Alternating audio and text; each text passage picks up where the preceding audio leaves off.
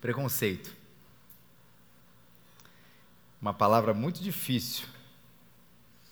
Para quem não sente, e já provavelmente alguns já sentiram isso aqui agora, parece um discurso político. Para quem sente, falar do assunto parece um sopro de lucidez no meio de tempos tão difíceis. Quando a gente fala dessa palavra, importante a gente também lembrar. Sim, existem duas coisas das quais nós não podemos deixar de falar que elas existem: realidade e exageros. Se você nega que exista porque você vê o exagero, você nega uma realidade, porque ele está ali presente. Se você vê tudo com o preconceito, você nega a realidade, porque também nem tudo pode ser visto por esse olhar.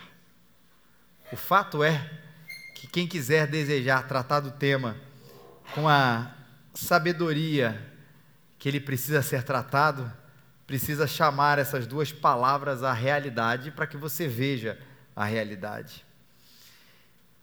E na época de Jesus, havia um grupo que era realmente completamente alijado do convívio social. Um grupo deixado de lado, um grupo muito entre aspas, muito entre aspas, convidado a morar bem longe. Um grupo que realmente não fazia parte da sociedade enquanto comunidade, que tinha na sua época o seu CPF, o seu CNPJ, o seu, sua identidade, mas como comunidade, como aquele grupo que se sente parte de um todo, ah, esse já não fazia mesmo não. E olha que lindo a maneira como Jesus toca no intocável. Como Jesus toca nos intocáveis. Vamos ler o texto? Marcos capítulo 1, versículos 40 a 45. Se você precisa de uma Bíblia, é só você levantar uma das suas mãos, tá? Para você receber aí da mão da nossa, da nossa equipe da área VIP com o texto já aberto, Marcos, o Evangelho de Marcos, o que Marcos escreveu, relatou a respeito de Jesus, nessa série Jesus em Ação. O capítulo é o número grande, tá, gente? O número grande aí na sua Bíblia, capítulo 1. E os versículos são os versículos 40, 41, 42, 43, 44 e 45. Os versículos 40 a 45. Onde Jesus toca os intocáveis. A gente lê na revista Almeida, século 21. Aproximou-se dele um leproso que lhe suplicou de joelhos: Se quiseres, pode purificar-me. E Jesus, movido por compaixão, estendeu a mão, tocou e disse: Quero, fica purificado. Imediatamente a lepra desapareceu e ele ficou purificado. E advertindo-o severamente, Jesus logo o mandou embora, dizendo-lhe: Olha, não digas nada a ninguém, mas vai, vai mostrar-se ao sacerdote e oferece pela tua purificação o que Moisés determinou para que lhe sirva de testemunho. Ele, porém, saindo dali, começou a tornar público o que havia ocorrido e a divulgá-lo por toda parte.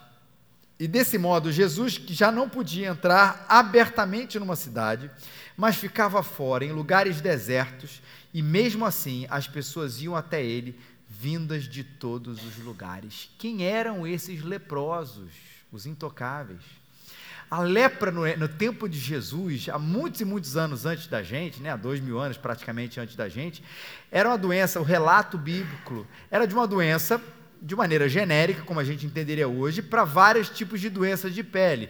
Desde às vezes algumas coisas mais simples, até algumas muito contagiosas, cujo resultado era simplesmente terrível e não havia nada, absolutamente nada na medicina naquele tempo que pudesse ou aliviar as dores ou muito menos curá-la.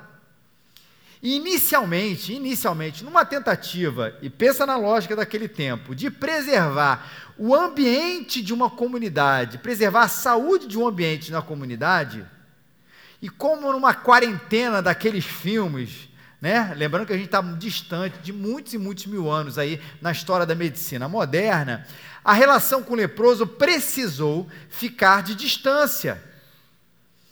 para a preservação de uma comunidade que não era leprosa e que não havia nenhum medicamento para que pudesse tratar ou aliviar as dores e, mais uma vez, evitar o contágio. E o que foi acontecendo com isso? Essa relação foi se tornando diferente, não era mais uma questão de saúde ali, em primeiro lugar. Além da consequência da separação de saúde, foi dando aos leprosos uma visão diferente, que eles não eram apenas leprosos por uma questão de doença, enfim, seja pelo motivo que for. Mas toda a lepra dele foi vista exclusivamente como uma punição e desobediência a Deus.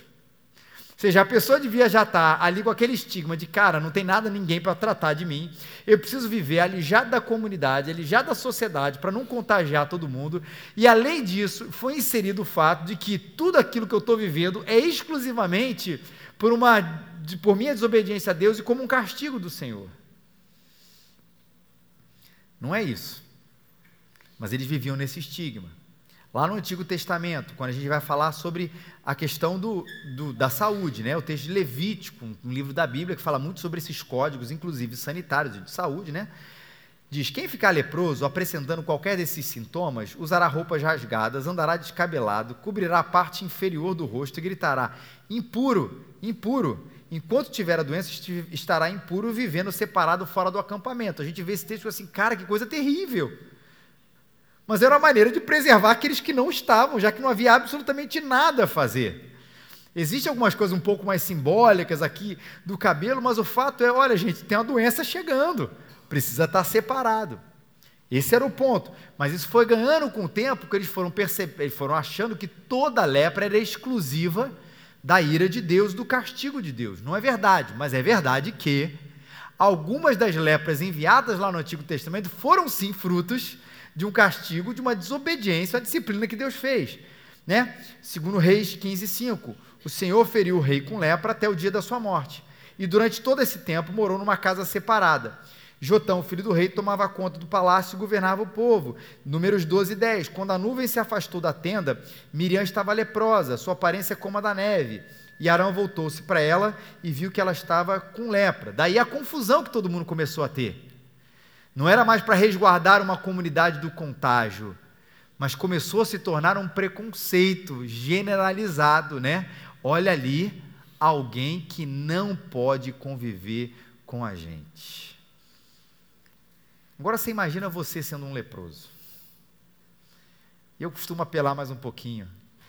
Imagina seu filho sendo um leproso não bastasse você ser acometido de uma doença terrível, incurável aos olhos humanos naquela época, você deveria passar todos os dias da sua vida sendo rotulado, visto como alguém que deve ser mal olhado, não deve se conviver, gritando leproso, leproso, toda vez que você entrasse na cidade, porque tudo que as pessoas achavam é que aquilo era fruto da ira e do castigo de Deus. Ninguém queria convívio com você. Ou, imagina, ninguém querendo conviver com o seu filho. James Edwards fala o seguinte sobre a lepra na época de Jesus: a doença lhes roubava a saúde, e a sentença imposta a eles em razão da doença lhes roubava o nome, a ocupação, os hábitos, a família, o convívio social e a comunidade de adoração. Roubava tudo. Mas com Jesus era diferente, porque, como a gente anunciou no início, ele tocou o intocável. Aproximou-se dele um leproso, que lhe suplica de joelhos: Se quiseres, pode purificar-me. E Jesus, movido por compaixão, estende a mão, toca e disse: Quero, fica purificado. E imediatamente a lepra desapareceu e ficou purificado. Tanta coisa para a gente aprender, tanta coisa para a gente imitar a partir desse toque, dessa pequena conversa de Jesus com o leproso. Primeiro, olha para o leproso. Por que é que ele vai até Jesus? Ele não sabia, até pelas regras daquele tempo, que ele não deveria chegar até uma pessoa sã e conversar com ela, se aproximar dela, porque ele não iria trazer o contágio. Ele não sabia que o lugar dele era um lugar de rejeição. Ele não sabia que ele não podia fazer o que ele fez, mas por que é, afinal, que ele desobedece todas aquelas regras daquele tempo e vai até Jesus? Porque ele sabia duas coisas a respeito de Jesus. Porque a fama de Jesus já estava muito forte naqueles primeiros momentos ali do ministério dele. Primeiro, ele sabia do seu poder. Sabia que aquele homem, que o Filho de Deus, Jesus Cristo, não era um homem comum, cuja fama já estava espalhada Vamos fazer aí, mais uma vez recapitula, recapitulação de tudo que a gente já falou aqui. Aquele que deixou todo mundo maravilhado, aquele que curou a sogra de Pedro, aquele que curava os enfermos, expulsava os demônios, falava maravilha. Nossa, ele já sabia de tudo isso, sabia que existia alguma coisa especial que Jesus podia dar para ele que nenhuma medicina poderia dar para ele naquele tempo. Mas a barreira ela é que ele era leproso, e que ele era intocável, mas ele não sabia apenas a respeito do poder de Jesus, ele também sabia da compaixão de Jesus, e essa para mim é uma das partes mais lindas dessa história. Porque Jesus era poderoso e poderia dizer: Olha, não chega aqui não, que não dá. Você está com lepra. É um homem poderoso, poderia fazer isso, era inquestionável a ação de Jesus, seja ela qual fosse. Era aquele que não devia satisfação a ninguém. Aquele que não precisava tomar conselho com nenhum sacerdote, com nenhum escriba, com nenhum homem, o que fosse, ele falasse isso, era isso e ponto final, mas ele era diferente. Compassivo, cheio de graça, tocava em quem não poderia ser tocado, dava atenção àqueles a quem ninguém dava atenção. E é bonito quando a Bíblia vai descrever esse sentimento de Jesus. Versículo 41, né? Jesus movido por compaixão. Na tradução da língua original aqui do Novo Testamento, grego, movido pelas suas entranhas. Não era simplesmente alguma coisa do protocolo de Jesus, era alguma coisa que acontecia dentro dele, essa compaixão que mobilizava ele, com que fez com que ele tocasse aquele leproso. Hendrickson, outro comentarista, diz: as dores das pessoas são as suas dores, falando de Jesus. Ele intensamente ama os sobrecarregados e tem anseio por ajudá-los. James Edwards diz: Jesus, de forma diferente de um rabi, de um mestre comum da sua época, não fica contaminado nem corrompido pela doença do leproso. Antes, o leproso é purificado e curado pela santidade contagiosa de Jesus. Olha como ele olha para a gente. Jesus olha para a gente com compaixão. E é muito bom a gente poder qualificar esse toque, dizer ou repetir mais uma vez: é com compaixão que ele faz isso, que não faz isso, Jesus não faz isso no atacado. Como se Jesus dizia, chegasse lá no céu, no seu trono celestial, e falasse assim: Cara, hoje que dia é? Ah, dia 17 de agosto. Sabe o que é? 18, né? Eu vou mandar para a terra hoje o quê? Poxa, mil curas, 200 salvações e 10 mil ajudas a problemas diversos. E Deus tivesse isso dessa maneira, pegasse esse, esse bando de, de coisas que ele pode fazer e de uma maneira aleatória jogasse na terra, para quem de repente pudesse orar um pouquinho mais forte, pegar aquele negócio, ele resolve o problema. Às vezes a gente enxerga Jesus um pouco assim, mas ele não faz assim, ele não pega no estoque e diz assim: ah, é isso que tem que acontecer com o mundo, com o mundo hoje. Ele, com compaixão, olha para você olha para o seu sofrimento, para a sua dor, para os seus pesos, para as suas lutas, para as suas dificuldades. Se você acha que ninguém te vê, ele te olha. E se você acha que ninguém se importa com você, olha que bonito que essa lição do leproso mostra, ele se importa. Se ninguém te enxerga, ele te valoriza, porque afinal você foi feito, ainda que a sua lepra seja bem leprosa, você foi feito à imagem e semelhança de Deus. Isso é transformador. Porque a gente tem que começar a canalizar toda a nossa identidade, e esse é o desafio da identidade, para isso. Porque mesmo que a gente esteja aí no meio dessa lepra, seja ela qual for o tipo de lepra, a gente achar, enfim, do que esteja acontecendo, e as pessoas começarem, continuarem a estar alijando a gente da sociedade, do convívio, seja do que for, e isso perpetuar, a nossa identidade tem que estar forte em Jesus, porque nele vem um valor que a gente não necessariamente vai ver mudança na sociedade, mas vai ver nele.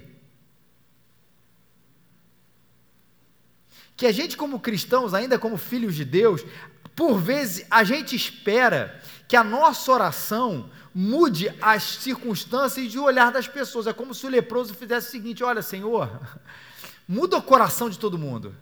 É isso que eu quero. E Jesus, como disse para ele assim: não, muda o seu olhar. Não enxerga o seu valor de você para você mesmo, da sociedade para você mesmo, nem mesmo da igreja, da religiosidade daquela época para você mesmo, mas de Deus para você mesmo ainda que o resto todo contradiga aquilo que Jesus é e ele faz e ele valoriza a respeito de você. É hora da gente canalizar a nossa identidade. Ou seja, se ele diz que a gente tem valor, a gente tem. Se ele diz que a gente pode ser inserido, a gente pode ser inserido. Se ele diz que a gente que ele ama, ele ama independente daquilo que é construído ao nosso redor e mais talvez o maior desafio, independente do que nós construímos a respeito da nossa própria identidade. Porque nós sabemos que muitas vezes o desafio está interno. Quantos aqui não conhecem aquela pessoa, que às vezes é aquele que a gente olha no espelho e fala assim, cara, não sei que a pessoa, a pessoa tem a síndrome de perseguição. Ela acha que está todo mundo falando dele. Ele acha que está todo mundo falando mal dele, ele acha que está todo mundo não querendo estar tá com ele, a pessoa se coloca naquele lugar e não há absolutamente nada que tire aquele, gente, cara, é um problema interno, porque a gente gosta dele, a gente gosta dela, a gente não tem nada contra, mas é uma coisa aqui dentro. É a identidade de mim para mim mesmo, que na verdade precisa ser construída de Deus para meu coração. E é isso que Jesus vai ensinar esse leproso aqui, além de curá-lo. Se Deus te valoriza, ainda que a sociedade não te valoriza, você tem valor. E a igreja é reflexo de Deus é espelho dele. Se ele tem compaixão, se ele valoriza, se ele insere, preste atenção. E a igreja é reflexo desse amor de Deus, a gente precisa fazer a mesma coisa. E é aí que a coisa fica complicada. Preste atenção, se você dormiu até agora, essa é aquela hora que o pastor fala, preste atenção. Porque a igreja é um lugar complexo. E eu vou falar o tempo inteiro para não desassociar, para fazer aquela dicotomia entre Deus e a igreja, o amor de Deus e o amor da igreja. Porque um precisa ser reflexo, quer dizer, um precisa ser reflexo do outro. Não. A igreja precisa ser reflexo do amor de Jesus. Claro que qualitativamente, ninguém vai amar como Jesus ama. Ninguém vai abraçar como Jesus abraça. Mas a, o amor de Jesus e a compaixão de Jesus e a valorização de Jesus não foi tão inclusiva quanto a gente pensa. Porque a igreja precisa ter diálogo com todo mundo. Reflexo do amor de Deus, lembrando. Precisa ter amor com todo mundo, mas ela é, pasmem, ela é exclusiva. Não é qualquer um que permanece como parte da comunidade, ainda que frequente o nosso meio. E aí a complexidade do amor. Aí você pensa, ah, isso é uma questão da igreja, da instituição. Não, foi exatamente assim com Jesus. Eu vou fazer isso o tempo inteiro aqui. Jesus foi compreensivo, Jesus foi amoroso, Jesus foi compassivo e Jesus foi exclusivo. Talvez uma das frases mais famosas de Jesus: Eu sou o caminho, a verdade e a vida. Ninguém vai ao Pai, ou ninguém vem ao Pai, senão por mim. O compassivo, compreensivo, amoroso Jesus Cristo era exclusivo. O Jesus compassivo, amoroso e exclusivo é aquele que diz: se alguém vem a mim e ama seu pai, sua mãe, sua mulher, seus filhos, seus irmãos e suas irmãs, e até a própria vida mais do que a mim, não pode ser meu discípulo. E aquele que não carrega a sua cruz e não me segue, não pode ser meu discípulo, não pode ser meu discípulo. Lucas 14, 26 a 27, que Jesus disse isso. E a gente pode dizer que, como igreja, como corpo compreensivo, amoroso, dialogal, que quem disser eu não acredito em Jesus, não pode ser parte do corpo da igreja. Porque sim, ele é exclusivo. Essa é a nossa, não é apenas a nossa identificação formal, mas é a nossa identificação espiritual, distintiva, de que cremos em Jesus e na Sua palavra. E não é por ódio que a gente faz essa questão da distinção e da exclusividade. Porque, e aí está o ponto da complexidade aqui. Porque aqueles que não creem que Jesus Cristo é o único caminho, a verdade e a vida, não creem nessa exclusividade de Jesus, sim, não vai fazer parte do corpo aqui como membro dessa igreja. Mas a pessoa vai continuar, olha o desafio, sendo amada, convidada a frequentar aqui todo domingo as nossas programações, a fazer parte aqui do nosso meio, a ser abraçada, a conversar, do que for. E esse está o nosso desafio, porque a gente tende a um extremo ou outro, não é verdade? E olha que barato, o exclusivismo de Jesus, ele é inclusivo. Por quê? no sentido de que a gente quer que outras pessoas façam parte, porque a gente crê, quer que outras pessoas creiam nesse Deus maravilhoso que a gente crê.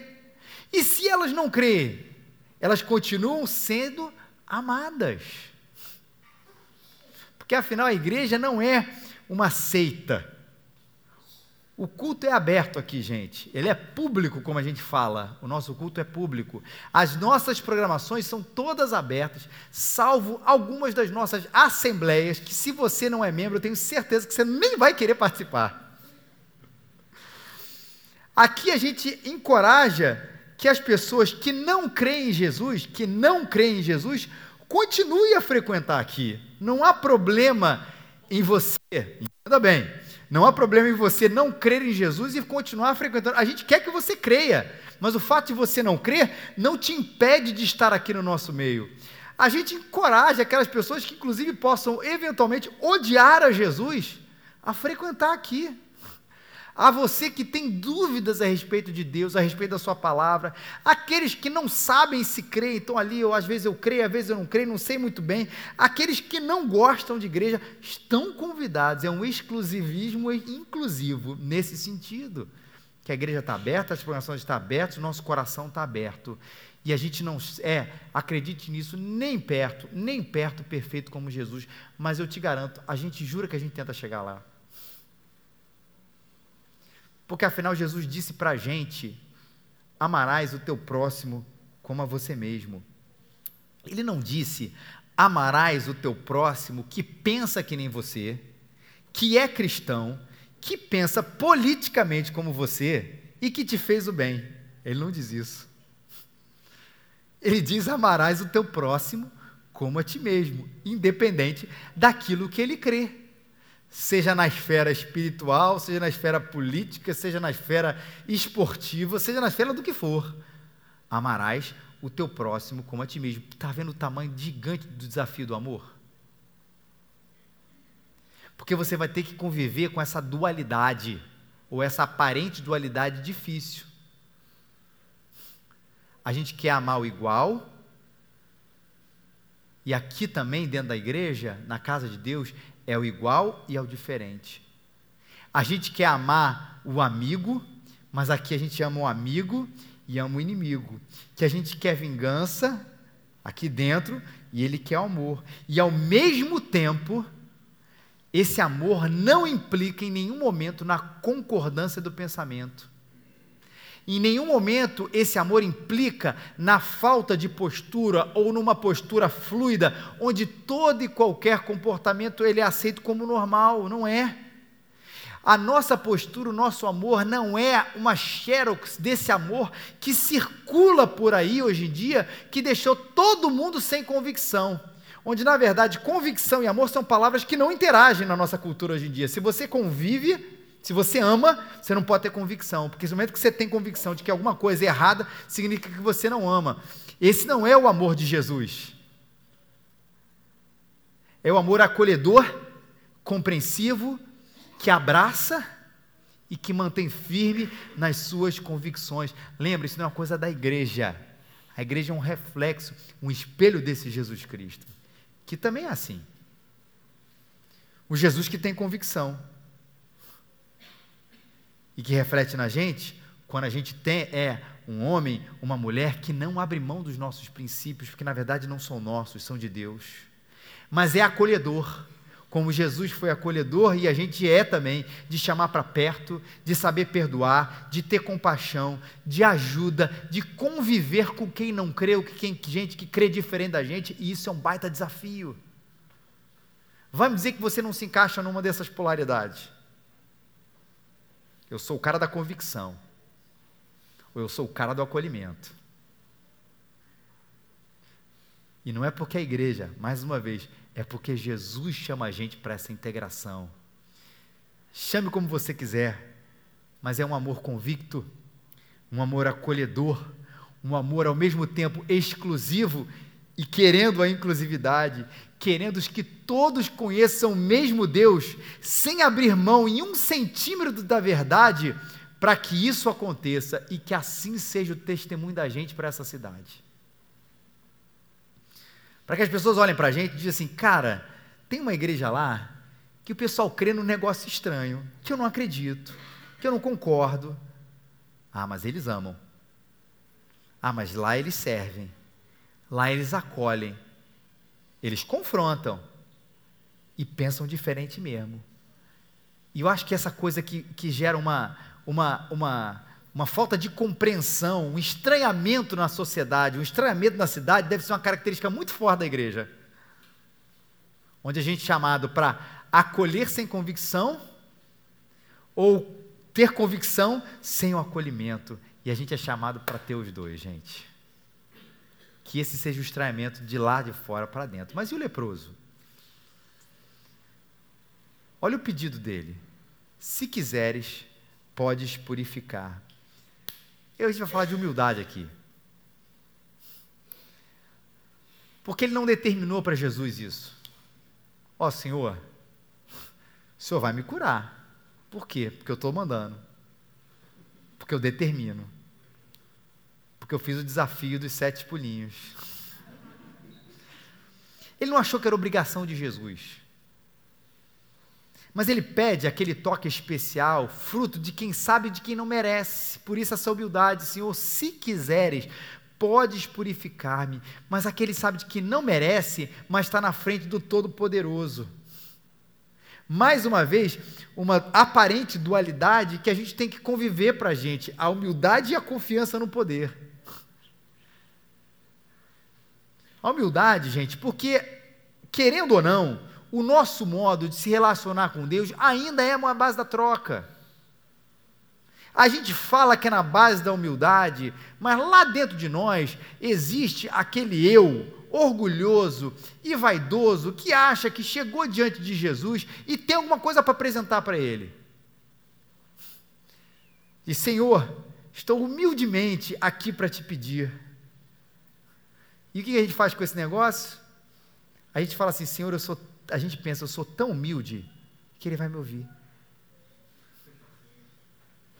Sou, olha essa frase, eu sou tão humilde que ele vai me ouvir e vai me dizer que lá dentro do nosso coração a gente não carrega isso. Eu pedi com tanta humildade que ele só pode fazer uma coisa por mim, me escutar. A gente abre os braços, a gente canta, a gente chora pela nossa humildade. E não foi por isso que Jesus respondeu o leproso, porque ele viu assim um homem verdadeiro humilde, que lá dentro estava cheio de orgulho. Por que que aquele, porque Jesus responde àquele homem? Lembra, é por graça. Porque Jesus ouve a gente, é por graça. Porque Jesus responde a gente, é por graça. Faça esse desafio todos os dias. Levante da sua cama olha no espelho, dá um tapa assim na sua cara e fala assim: não é por causa de você, vagabundo, é por graça. Porque a tendência da gente vai ser. O tapa é brincadeira, tá, gente? Mas o Por Graça, está assistindo para a gente pela internet, eles vão editar essa, essa parte e vão dizer né, que eu falei que era para dar um tapa no rosto. Cada um. Pastor masoquista começa a pregar. Sádico e masoquista, enfim. Mas é porque a gente é convencido o tempo inteiro disso, de que não é por graça, de que a gente merece ser atendido, de que o outro merece não ser atendido. Porque a gente faz isso também com a espiritualidade do outro, mas não foi assim. Jesus foi gracioso, Deus foi gracioso, Ele não baseou em nada no mérito, e a gente só vai conseguir desfrutar de uma vida abundante aqui dentro se a gente começar a entender essa palavrinha bíblica maravilhosa chamada graça.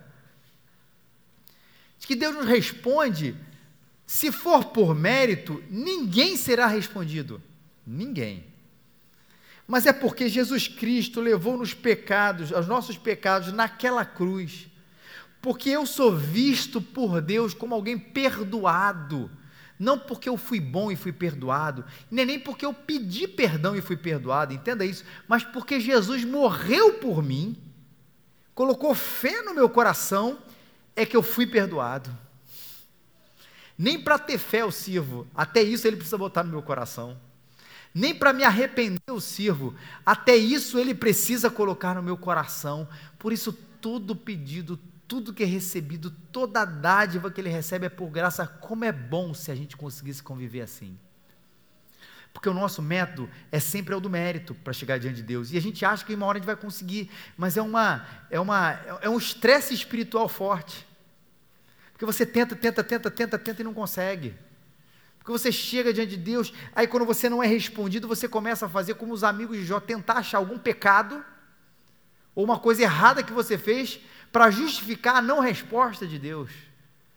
E quando você é respondido, você é convidado por você mesmo a achar em você alguma coisa boa que você fez que possa ter, muito entre aspas, movido o braço de Deus. Quando é tudo por graça. Um Deus que ama nos atender, não porque fomos bons, mas porque seu filho pagou as consequências do seu pecado. E agora Jesus, mais uma vez, é veemente. Ele é curado por graça, Jesus o valoriza, o ama, e aí Jesus faz uma advertência severa para ele. Não digas nada a ninguém. Só faz uma coisa: para cumprir a lei, vai ao sacerdote, oferece pela tua purificação que Moisés determinou para que ele sirva de testemunho. O que é essa segunda parte? O sacerdote era aquele que poderia, diante da sociedade, inclusive, testificar de que aquele era um ex-leproso, que ele não era leproso mais, era como se fosse a, a declaração formal, era o sacerdote que dava, olha, realmente aconteceu, ele não é leproso, o homem era convidado a fazer uma oferta diante disso, uma oferta de animais, não era financeira, questão de animais, e tudo como a lei mosaica dizia, como Jesus disse, não vim aqui para abolir esse negócio, não, enquanto ali o povo judeu. Mas a questão principal é, não digas nada a ninguém. E o, também a língua original aqui, o grego, diz que ele foi muito enfático. Sentido não foi assim, pô, cara, por favor, só, só quero te dar um toque. Não fala nada para ninguém, não.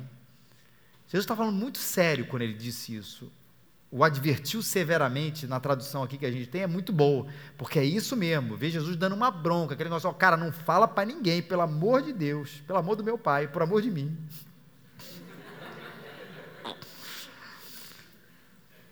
E aí eu lembro de um professor meu falando, é a única ordem de Jesus que é desobedecida. O que Jesus fez foi tão forte que nem com ele falando para não falar, as pessoas não falavam. Que nem quando ele disse não fale, o coração das pessoas conseguiu obedecer um negócio desse.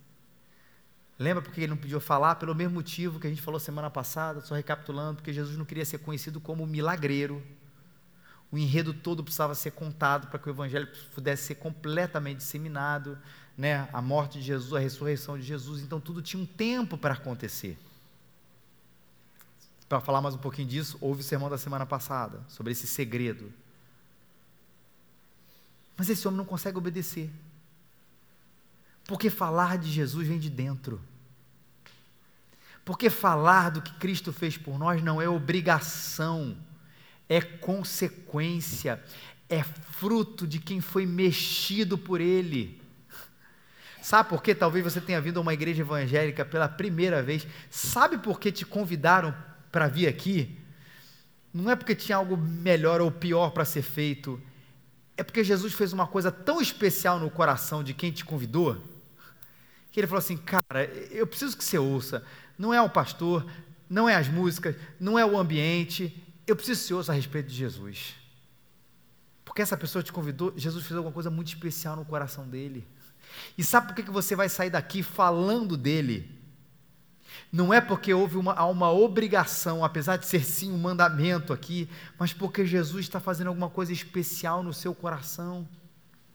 É porque seu amor, ele transforma a gente, o seu perdão nos transforma, a sua santidade, o seu sacrifício, a sua ação por nós, tudo isso mobiliza o coração da gente ao ponto de nós dizermos, e aqui eu encerro, como os apóstolos disseram muito tempo depois de Jesus, nós não podemos falar, deixar de falar daquilo que vimos e ouvimos. O contexto era perseguição. Mandar eles calarem a boca, não falem de Jesus. A resposta é: não dá. É mais forte do que a gente que quando eu olho para o amor, para o perdão, para o sacrifício, por tudo que Ele é, Ele já fez por mim, eu só posso fazer uma coisa: falar desse Jesus maravilhoso. Que Deus nos abençoe. Que às vezes seja um reflexo desse verdadeiro amor. Que a nossa identidade esteja não em nós e no que a sociedade, mas no que Cristo fez por nós. Que a gente não deixe de falar. porque aconteceu alguma coisa aqui dentro do seu coração e da gente. Convida mais gente, fale mais. E não é para vir para cá, mas para ouvir sobre esse Salvador. Vamos ficar de pé.